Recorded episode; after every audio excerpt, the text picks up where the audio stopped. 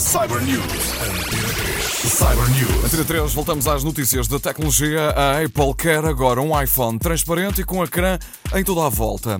E investigadores criaram uma fibra óptica capaz de transferir 10 terabytes por segundo.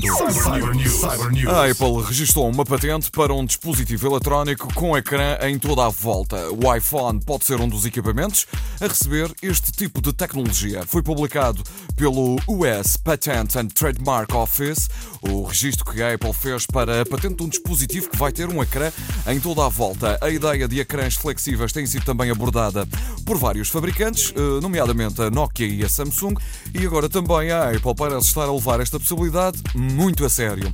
O ecrã vai rodear todo o dispositivo, que pode ou não ser um telefone, dando assim uma maior área de interação tátil.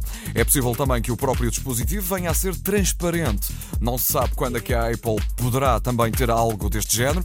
Os principais rumores apontam para que a rival Samsung já esteja a produzir em massa um telefone com ecrã flexível. Cyber News. Cyber News. Investigadores estão a criar uma fibra óptica capaz de transferir 10 terabytes por segundo.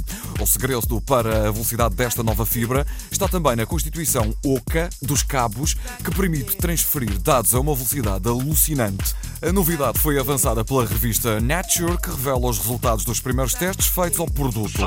Investigadores britânicos conseguiram resultados mil vezes superiores relativamente às ligações atuais e alcançaram a barreira dos 10 terabytes transferidos por segundo.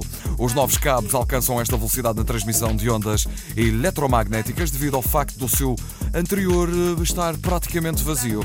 Nos cabos tradicionais constituídos por plástico ou vidro, as transferências tornam-se mais lentas quando existe um canto ou uma curva que o feixe de ondas eletromagnéticas é obrigado a percorrer. Cyber News. Cyber News.